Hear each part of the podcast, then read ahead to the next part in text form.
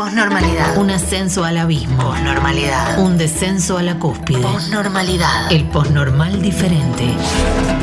Aterrizar. Despegar. Posnormalidad. En Neura.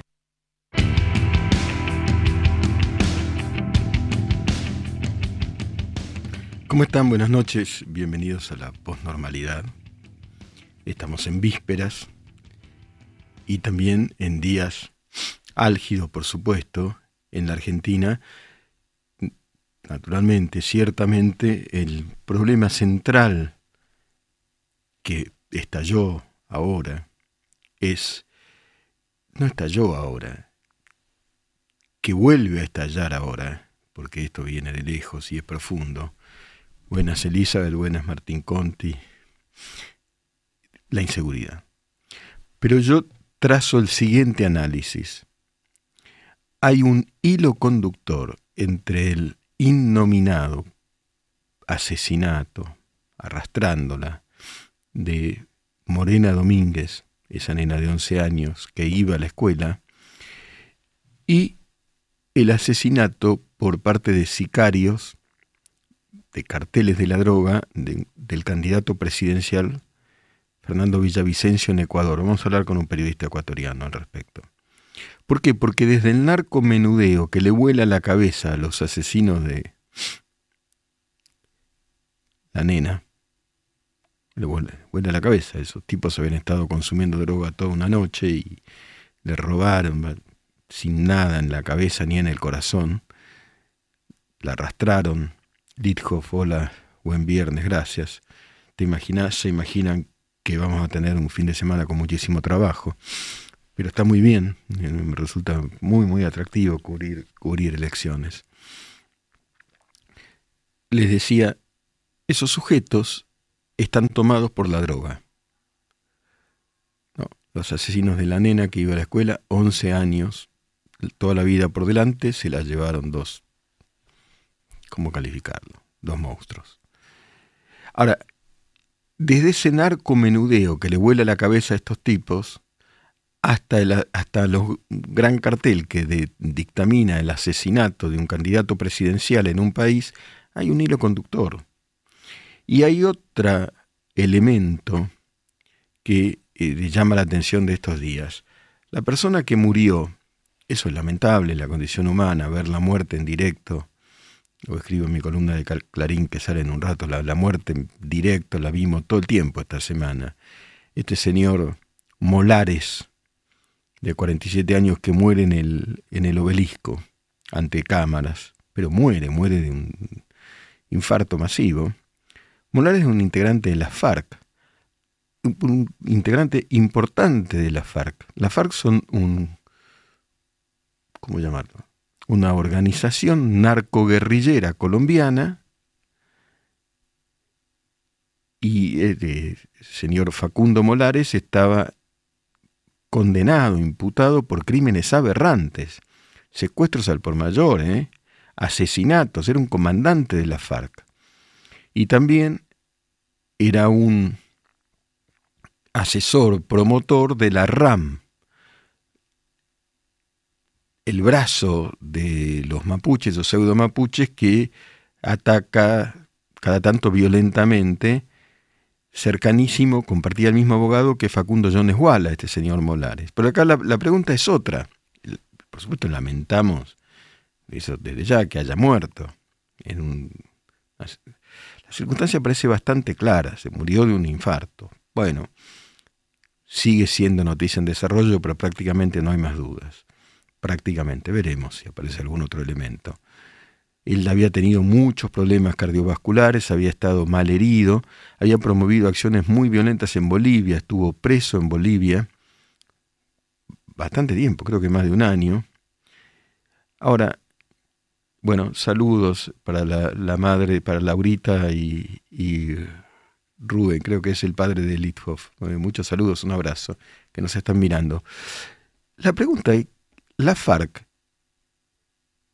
hay, eh, hay más personajes de la FARC en la Argentina a quienes el gobierno les abrió la puerta. Porque eh, este deceso, vuelvo a decir que uno lo ve y no, puede sino conmoverse, del señor Molar o Molares, abre este interrogante y aparentemente hay una protección de grupos de abogados argentinos, ciertamente, seguramente con protección oficial, digo seguramente para ser prudente, porque Molares defendía las posiciones de Evo Morales, y Evo Morales es un aliado actual del gobierno argentino. No hay que confundirse con Bolivia. Cada vez que se habla de Bolivia yo hago la aclaración y aburro al firmando, yo conozco. Bolivia está gobernada por Luis Arce, que es socialista también, solo que enemigo de Evo Morales, que no es un santo. ¿eh? Les puedo asegurar que está muy vinculado también a carteles, a lo que llama el cartel del Chapare. Ahora, este narco, anarco, populismo, así lo denomino, eh, confluye armando un agujero negro por donde se van vidas, mata. Que vimos también en estos días, ayer. Asesinaron de un balazo a cirujano apellidado Cruz en Morón. Cruz le salvó la vida a mucha gente y a, muchos criminales y también a algunas personas de bien como el negro Cáceres, saben de quién hablo, el defensor River, ¿no? El negro Cáceres, que le pegaron un balazo y este cirujano Cruz le salvó la vida. Hoy se dio el testimonio del negro Cáceres agradeciendo y doliéndose por la muerte de quien le salvó la vida a él, que le tiraron un balazo en la cabeza, el negro Cáceres también para robarlo. Bueno, ¿qué está pasando? Bueno, ya sabemos lo que está pasando. Yo creo que en el fondo lo que pasa es que dejaron entrar al narco. Y el narco es anarco, es anarquismo, pretende la abolición de las leyes del Estado. Por ejemplo, este señor estaba en una, el que murió, en una agrupación denominada Rebelión Popular,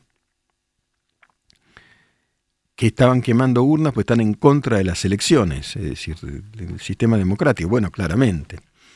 Eso fue la FARC en, Colombia. De hecho, cuando se firma un tratado de paz entre la FARC y el gobierno colombiano, este Molares se abre, no, no, no, no está de acuerdo con la paz.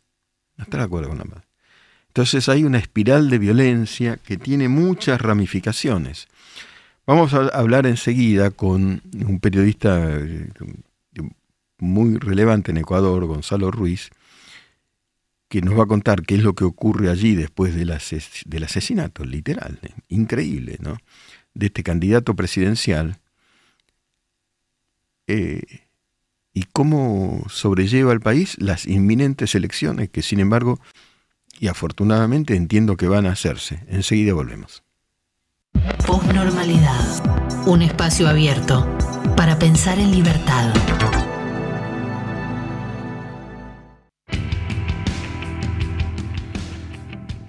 Bueno, entiendo que estamos conectados con un periodista muy relevante del Ecuador, que tiene la gentileza de hablar con nosotros, Gonzalo Ruiz. Si es así, Gonzalo, ahí estás.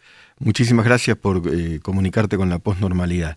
La pregunta es, ¿qué pasa ahora en Ecuador? ¿Qué pasó? ¿Quiénes mataron a Villavicencio? ¿Cómo se sobrelleva esta situación? Miguel y a la enorme teleaudiencia, buenas tardes. La verdad es que es un golpe tremendo, porque a Fernando le pegaron un tiro en la cabeza, pero le han pegado un golpe al corazón de todo el Ecuador civilizado, al Ecuador de la gente de bien. Exacto. Estamos en víspera, como tú sabes, de una elección presidencial de primera vuelta el 20 de agosto. Fernando fue un candidato duro en sus expresiones contra el crimen organizado, contra el narcotráfico, por un lado, y por otro también contra toda la estructura correísta, cuyas denuncias, porque Fernando era periodista, Inicialmente empezaron a desnudar algunos de los grandes contratos económicos que tenían estas organizaciones este, penetradas en, el gobierno eh, y que fueron algunos de los principales hechores de estos actos contra la moral pública condenados por la justicia. De modo que él ha sido siempre duro, eh, incluso la última entrevista que tuve la ocasión de hacerle el día martes, un día antes del asesinato vil, cruel eh, fue tremendamente duro y diciendo que iba a luchar contra ellos y que no tenía miedo. El Ecuador todavía está conmocionado Eh, en este momento están en pleno funeral de, Fernando, estamos en luto, luto nacional declarado por el gobierno, y la organización política que auspiciaba su candidatura, que se llama Construya 25, está todavía analizando las posibilidades y haciendo consultas ante el Consejo Electoral, porque la norma electoral, artículo 112, dice que lo pueden reemplazar con otro candidato. Pero la, conmoción es enorme y el sacudón, más allá de lo electoral, a la, moral pública, eh, es, es terrible. Sin lugar a dudas. Eh, ¿Y el correísmo cómo reaccionó frente a este hecho tremendo? Y Rafael eh, Correa. en primera instancia estaba, estaba dando un discurso en una tarima, la candidata del correísmo, Luisa González, sí. habló del fallecimiento, se ah. refirió al atentado criminal de Fernando Villavicencio. Acaba de fallecer, dijo. Y después, mutis por el foro. Se han quedado callados. Yo creo que están muy impactados y que probablemente esto podría repercutir, porque así, siendo uno de los más críticos del correísmo, no olvidemos que Fernando fue, bueno, periodista, investigador, ha publicado varios libros y era presidente de la Comisión de Fiscalización del Congreso y los combatió duramente, así como combatió duramente también al narcotráfico, del que ha dicho hay, eh, tiene conexiones con la clase política. Y eso es un tema que todavía está en debate y en discusión en el Ecuador, más allá de esta, esta triste noticia.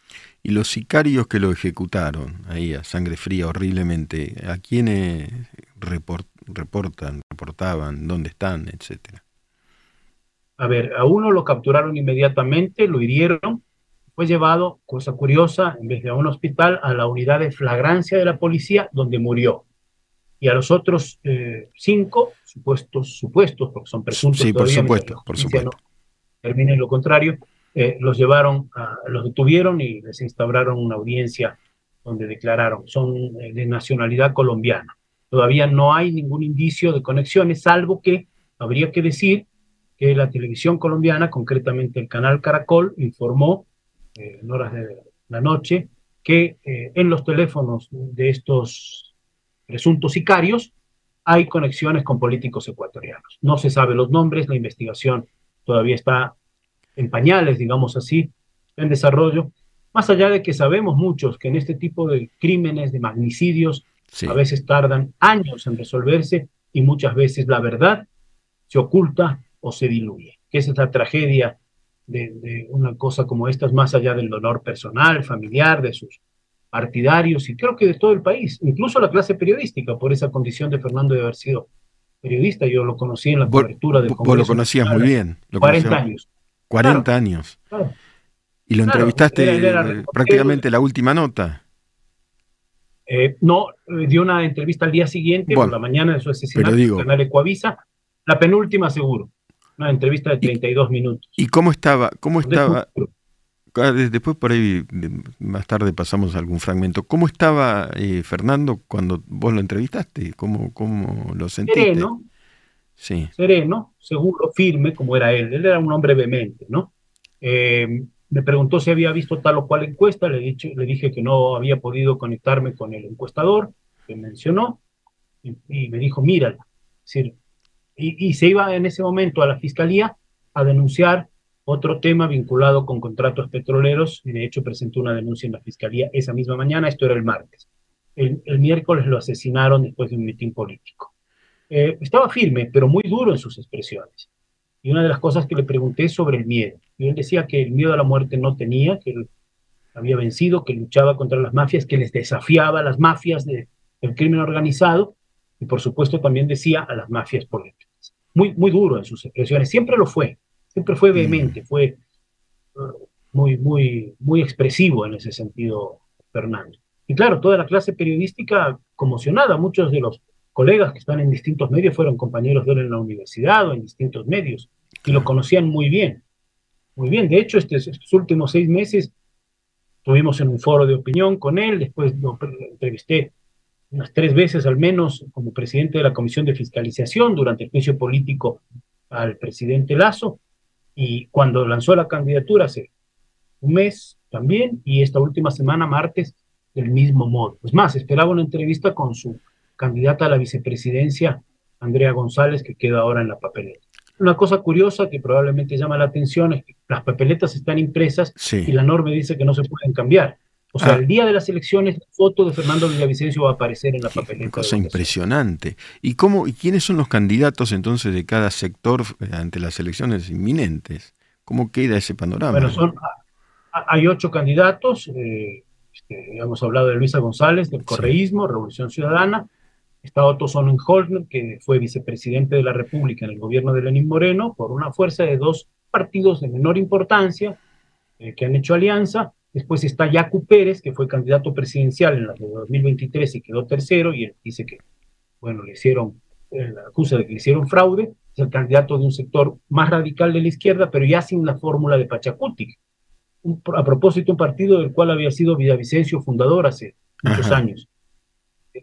Y esos son más o menos los importantes. Hay una fuerza que irrumpe, que es la de un empresario desconocido en la política, una especie de outsider, Tomislav Topic, que tiene un discurso duro contra la delincuencia, dice que ha sido legionario en, en Francia, que ha estudiado economía y es un discurso, digamos, a lo Bukele, algo así. Entiendo. sí. Esos son los más significativos. Pues está este, Javier Herbas, que fue candidato socialdemócrata antes, Daniel Novoa, que fue legislador e hijo del empresario Álvaro Novoa, y también Armijo. Son ocho candidatos, ocho binomios presidenciales. Pero uno ahora con este vacío de la papeleta que tendrá que ser eh, llenado pronto y además el partido ha consultado al Consejo Electoral cómo puede ser esa, esa cuestión. ¿Qué tal que se presenta la, cam- la- la papeleta tal cual está, con la candidata a la vicepresidencia y gana la elección? Ah, Esa, ese, es- ¿ah? esa ¿Se encuesta que, que, él te dijo, Gonzalo, dijo- los claro, qué curioso. Esa encuesta que él te dijo que mires, ¿tú llegaste a mirarla? ¿Y cómo le daba? No, No la viste. hablé y la, la- la última conversación que ya tuve con el encuestador, con Polivio Córdoba se llama, de Cedatos, ya fue una vez muerto Fernando, me contestó al teléfono, dijo que le iba a hacer una rueda de prensa porque aquí hay un silencio para las encuestas que Claro. empezaba el 10 de agosto. Y me dijo que él anuló la rueda de prensa, que estaban conmocionados ahí. Pero bueno, presumo por lo que dijo Fernando que se, se sentía en segunda vuelta.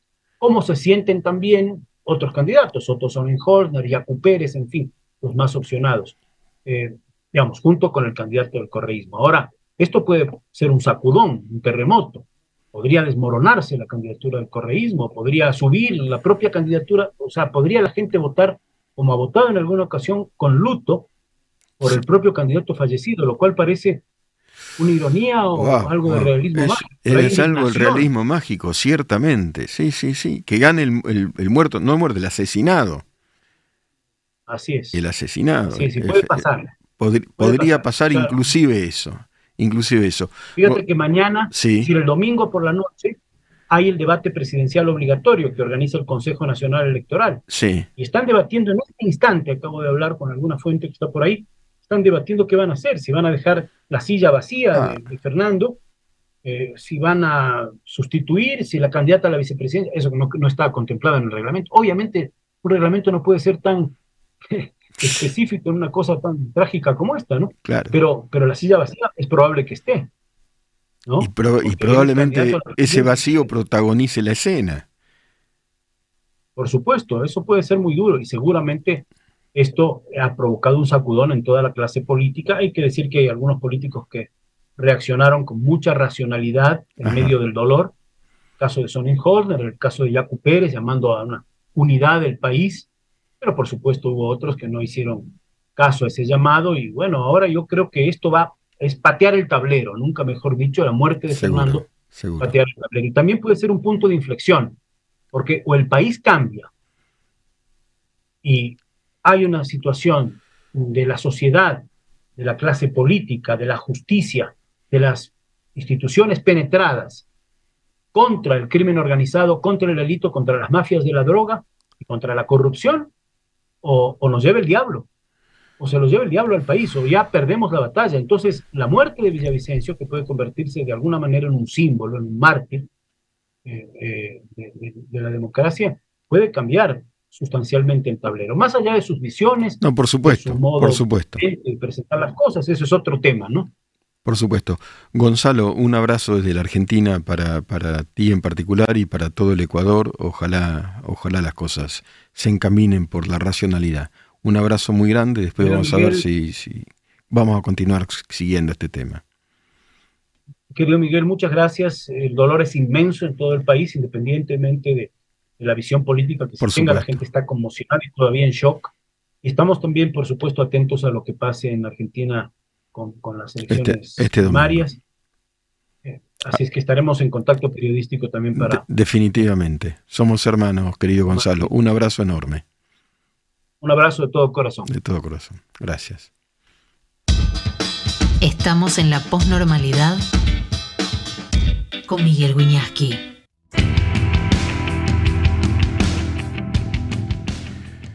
Bueno, escuchamos, ¿no? Escuchamos el testimonio de un magnicidio en Ecuador, de un dolor profundísimo y de un país conmocionado, pero eso no está lejos de acá, ¿eh? Ese asunto de la droga, ya sabemos lo que pasa acá con la droga. La droga no tiene frontera. Colombia, Ecuador, Bolivia, Paraguay, cuidado, Paraguay, ¿eh? Bolivia acaba de firmar un convenio con Irán.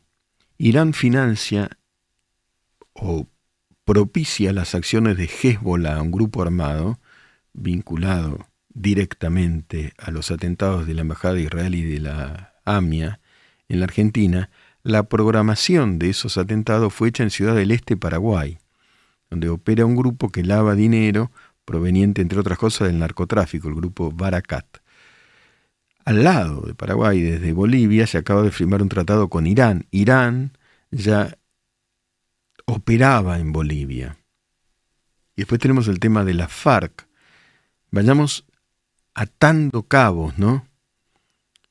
Este hombre que murió de la FARC, la RAM, este, este vector mapuche o pseudo mapuche violento, anarquista, vinculado a Facundo Jones Guala, hubo ataques de la RAM con infiltración de la FARC muy violentos, violentísimos en Chile. Estamos teniendo idea de lo que está ocurriendo, ¿no? Todo esto propiciado por lo que yo llamo la gerontocracia montonera, personas de 70, 70 o más años, ex montoneros, bueno, ex no sé, que eh, trabajan para estas organizaciones eh, que siembran eh, terror, ¿eh? estos pseudo mapuches. No, bueno, aquí hay alguien que propicia a Biondini, no, no, yo no, no, es un nazi. Nazis no, no, cuidado, cuidado, tengamos cuidado. Biondini es un nazi, ¿no? No, qué tercera posición, es mentira, es un nazi de hecho y derecho, ¿no? No, no, no. Esta decepción que muchos tienen con el sistema democrático, lo que produce es lo que produce es la búsqueda de insístete. No, no va, Biondini no. Es nuestro límite, lo, lo, lo, sacamos. Un límite. Nazi es un límite. ¿no? puede estar en una pantalla un tipo propagandizando Biondini. Es un nazi. ¿Te imaginas? Y hacen negocio con la política. E insisten.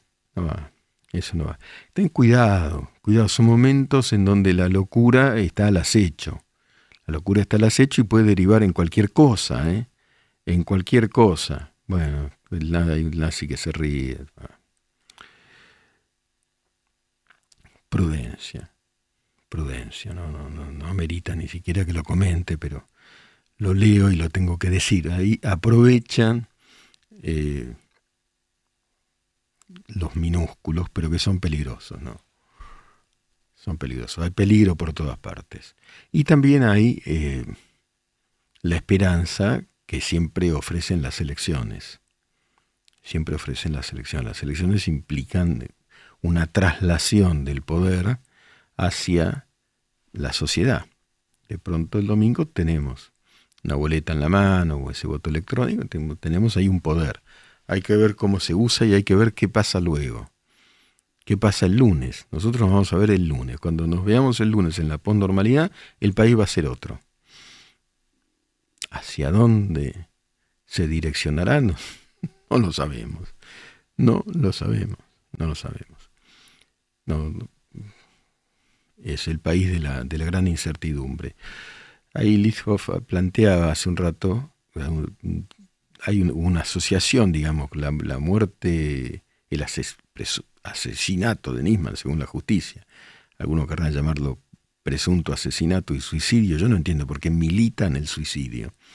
Y este magnicidio en Ecuador, hay algún punto ahí. En el caso de Nisman, la impunidad, ¿quiénes fueron? ¿Quiénes fueron? ¿Dónde están? ¿Por qué no estaban los que custodios de Nisman? ¿Por qué no funcionaron las cámaras? muchas casualidades. ¿Por qué no había pólvora en el, en el arma? No había restos del disparo. ¿No? Y la impunidad. ¿Quiénes fueron? Nadie. Nadie. Así ocurre, es una trampa de, de Ulises en la Odisea. Se pregunta, ¿cómo te llamas? Nadie. O sea, yo soy nadie. Nadie, no fue nadie. Nadie. Muere un fiscal, lo matan, según la justicia. Eh, che, eh, saquemos los nazis de la pantalla. No, no, no, es un límite, es un límite ético de la posnormalidad. Es lo contrario de la censura, es protección de la opinión pública. Mm. No, no, no, esto no está para propagandizar a nadie, por otra parte, menos en el día de hoy, y menos a, eso, nazi, neonazi, qué sé yo. Por otro lado, no existen, pero igual existen. Saquémoslo, saquémoslo. Eh, que vaya, hay miles, miles de canales donde pueden expresarse, que vayan a otro lado. Si algo es factible es propagandizarse, quieren que ganen la opinión pública, etcétera. Gracias. le, dimos, salida. Es una cosa que uno aprende cuando yo, yo enseño algo que se llama ética periodística. ¿Qué es la libertad de expresión? Vos tenés, podés entrevistar a cualquiera. Siempre y cuando esa persona que estés entrevistando no utilice la expresión para abolir la libertad de expresión. O utiliza la expresión para ganar un dinero porque se presenta una candidatura sin ninguna posibilidad, pero cobra del Estado, a un negocio. Pero fundamentalmente la línea, la línea demarcatoria es, vos entrevistas a alguien que está manipulando la libertad de expresión para abolirla, si tuviera el poder de abolirla. Bueno, ese no merece la, aparición. Tiene la posibilidad de la aparición personalizada a través de las diversas redes que van por allí. Pero el espacio público no, no debiera hacerles lugar. Esto es lo que creo. ¿no? Bueno, cuidado, prudencia, prudencia, que prevalezca la racionalidad. Vamos a una pausa, vamos a leer un poema, a descansar un poco y después seguimos. Pensar, pensar, pensar. Posnormalidad. Pensar escuchando. En Neura.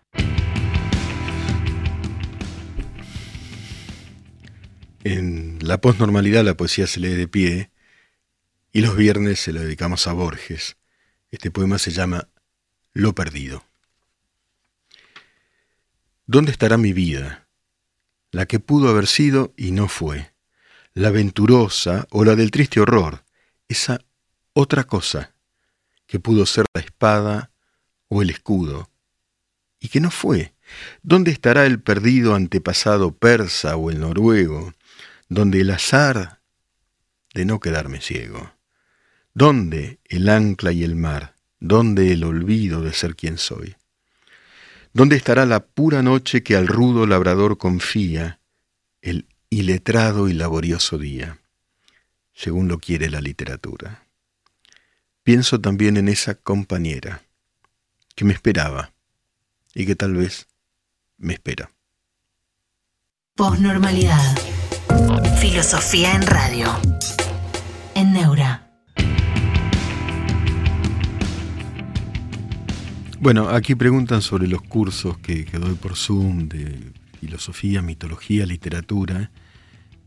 Eh, preguntan si comenzó el domingo pasado, va mañana, la, clase semanal va mañana por obvias razones, el domingo hay elecciones, mañana a 19.30, por supuesto sí se pueden anotar, eh, no es necesario tener conocimientos previos.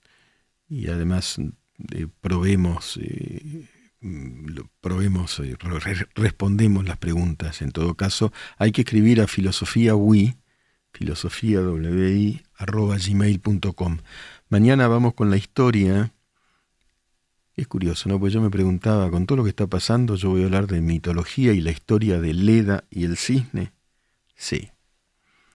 Ahí está, filosofiaui.gmail.com. Sí, voy a hablar de eso mañana, una hora. Estoy todo el tiempo, todo el fin de semana, como todos los periodistas, ocupado con todo lo que ocurre, y una hora de, para pensar una historia muy erótica la verdad es esa, pero muy profunda, ¿eh? No una banalidad porno, digamos. No, no, Leda y el cisne, Zeus, que era el más poderoso de los dioses del Olimpo, se transforma en un cisne que seduce a una bellísima mujer, Leda.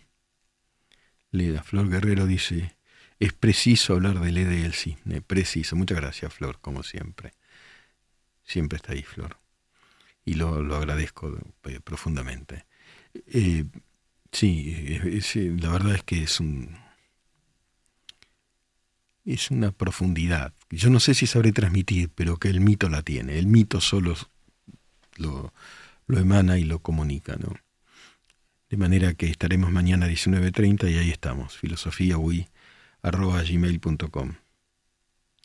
Bueno, otro que también habla, no, no, alfajor existencialista, no, no se puede, hay veda, no estamos haciendo, no se puede hacer eh, propaganda política, no podemos difundir eso. Cada uno que piense lo que quiera, que vote por quien quiera, pero no, no, no son espacios, hay una veda electoral. Hay que respetar determinados cánones, porque si no, si no, bueno, otro que vuelve con el nazi, qué sé yo.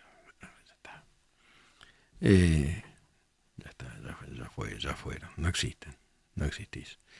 Eh, si no se respetan determinados cánones, por ejemplo, si hay veda electoral, hay veda, no se hace propaganda, eh, se van aboliendo los sistemas que permiten que una sociedad funcione. Se van aboliendo los sistemas que permiten que una sociedad funcione. Entonces, no, no, no, no, no estamos para hacer propaganda a nadie, no, no, queremos, ni, ni aunque no hubiera veda, no, propagandizamos a nadie. Córdoba, culeado, se llama uno, dice, bueno, buenas noches, buenas noches, Córdoba, ¿qué cree que te diga? ¿Qué sé yo? Si vos te autodenominás así, es un tema tuyo. Eh, es así, así estamos, ¿no? Por momentos el país parece una Babel, una Babel de palabras sin sentido, lo que no es una Babel y es muy claro, sangrientamente claro, son los tiros o la muerte. La de la nena Domínguez que arrastraron hasta matarla por nada, por nada, y eso, esas cosas no hay que olvidarlas. Antes lo de Cecilia Strisowski, antes, ahora, porque esto viene, esto viene de hace mucho tiempo ¿no? la inseguridad ya lo sabemos, ¿no? Bueno, habló del negro Cáceres, jugador, el ex jugador de fútbol, que era buenísimo además, un back buenísimo. Pegaron un tiro, te, cortan la vida porque, porque. Pero ahora, Cecilia Strisowski en el Chaco, es un crimen del poder, el clan Sena, socio de Capitanich. Socios de Capitanich. Bueno, la nena Domínguez, eh, el cirujano Cruz de Morón, a un jubilado también en entradera, lo, lo balearon. Ayer, este hombre de la FARC que se murió. quiero decir, siempre históricamente las cercanías de las elecciones eh, pusieron a hervir la lava del volcán argentino siempre hubo una agudización de los conflictos. Pero como escribió Jorge Liotti muy bien, del siglo XXI esta es la elección más importante. Un poco tomo lo que decía Gonzalo Ruiz del Ecuador, digamos, tomás un camino vital remontando, no va a ser fácil. Un nihilismo, nihilismo es la pasión por la nada, por buscar la nada, o sea, la muerte. O remontás un camino vital, en lugar de uno mortal, uno vital. Una de las cosas, hablando de Babel, que, que a uno más le impresionaron, y no por ser un tipo que vive en la Torre de Marfil, ¿eh? Yo soy del conurbano, eso se llama el conurbano salvaje, yo vengo de ahí, ¿eh? ¿eh? y todo lo que aprendí lo aprendí ahí. Nunca salí desde que tuve edad, nunca, nunca estuve un cuatrimestre fuera de la universidad, pero básicamente, de alguna universidad, pero básicamente todo lo que aprendí, acá o en el mundo, ¿eh? o en otros lugares, todo lo que aprendí básicamente lo aprendí ahí, en el Palomar. Eh, pero igualmente me impresionó el lenguaje, ese pibe que entra cuando lo detienen y se los voy a matar a todo, gato, eh, gato, lo voy a matar. ¿Qué es eso? Y cuando entra, los otros presos le gritan cantidad de, cosas abyectas, ¿no? La muerte, ¿no? La, la, muerte del lenguaje, la muerte de la, de la comunicación humana. Lo voy a matar a todo, gato. No, gato no, somos seres humanos, qué gato. Incluso vos sos un ser humano. No, todos lo somos. Todos lo somos. José de Bellavista, sí. Ah, yo vivo en Capital, pero, pero viví ahí, sí. En, en, esa zona, claro, conozco también Bellavista y toda esa zona, por supuesto, y la transito con, bastante habitualidad, por supuesto, y la, y la conozco, ¿no? La conozco hasta dónde, hasta dónde se puede conocer el conurbano, donde se va a decidir todo como siempre. Está lleno de enigmas, por ejemplo, electorales. Ojo, está lleno de enigmas electorales. ¿eh? No sabemos bien, nadie la tiene atada ahí, ¿eh? Nadie.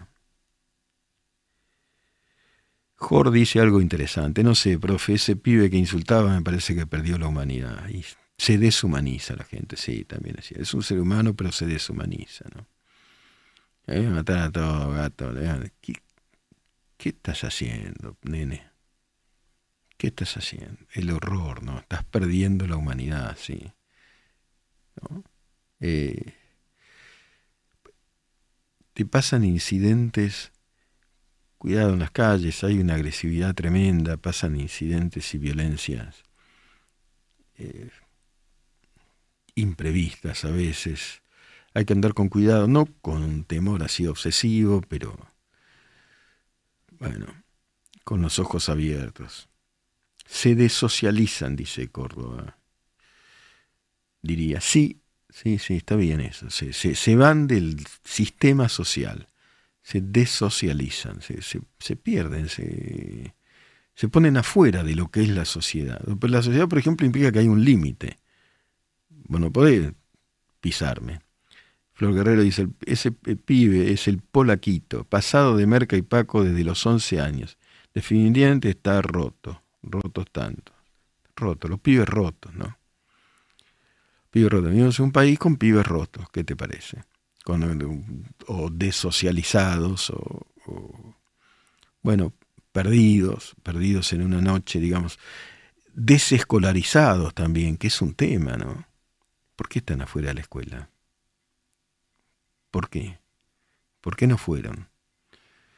La escuela también dejó ser se, volvió, digamos, permeable al adoctrinamiento, no absolutamente, porque hay muchos docentes que no hacen eso, pero hay otros que sí, y eso ha sido muy terrible, hay mucha intolerancia, dice Lithoff, sí, hay mucha intolerancia.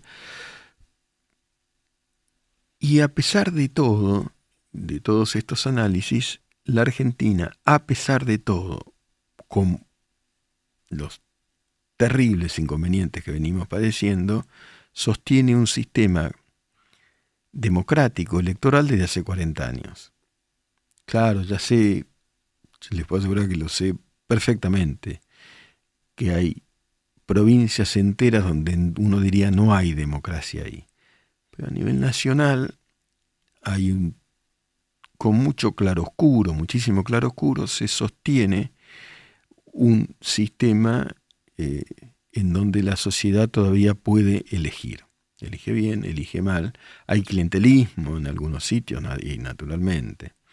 Hay populismo, naturalmente. Hay anarco, narco, populismo, y sí, sí. Pero también hay un régimen electoralista y no hay, como en otro momento, eh, como, como en otro momento no hay, digamos, están los militares. Pero hay otra amenaza, que es el narco. Gabriel habrá dicho, lo que pasa que hace, Gaby, haces nombres políticos y estamos, estamos en la vera. Sí, hay eh, una ausencia, ausencia, la, la gente eh, siente que, que no hay la, presencia elegida, que quien fue elegido, yo no quiero hacer nombres, no está y está uno que no fue elegido. Eso quiere decir Gabriel Gabrielich. Eh, en medio de ausencias de tantos claroscuros, de la muerte, de los pibes rotos, de la desocialización, de la merca y el paco, y de todo esto que nos está ocurriendo, tenemos una puertita, una puertita, ¿no? el domingo. Una puertita que es una urna. Es una puertita chiquita, ¿no? Chiquita. Pero no tanto. Muy importante. Después veremos, después viene un interregno, seguramente, pienso yo, va a cambiar la escena política. Ahora, en el interregno entre el domingo y la entrega del poder en diciembre, faltan las, estos son las pasos, son lo que se llaman primarias. ¿Qué va a pasar? No lo sabemos. No lo sabemos. Por supuesto, no lo sabemos. Tememos y no tememos a la vez porque estamos acostumbrados a sortear tantísimas dificultades. ¿no? Las dos cosas, ¿viste? El ser humano es ambiguo. Hay miedos y, y corajes. Un país de miedos y corajes cívicos diversos y muy valiosos. ¿no? Y hay que mirar bien para, para verla. ¿no? No, sí, yo sé bien quién es el que está nombrando. Bueno, olvidemos eso. Eh, fin de semana crucial, es un momento crucial, todo cambia. Pero esperemos que haya cambios profundos, ¿no? Nos estamos jugando todo. Nos estamos jugando todo. ¿No lo ven así? Pensemos, ¿no? Pensemos que tengamos un gran fin de semana en todo el sentido de la palabra y que la democracia prevalezca, que se elija con razón y con corazón, como se debe. Y el lunes estaremos aquí, en el mismo país que va a ser otro país. Un abrazo muy afectivo para cada uno de ustedes. Postnormalidad, un espacio abierto para pensar en libertad.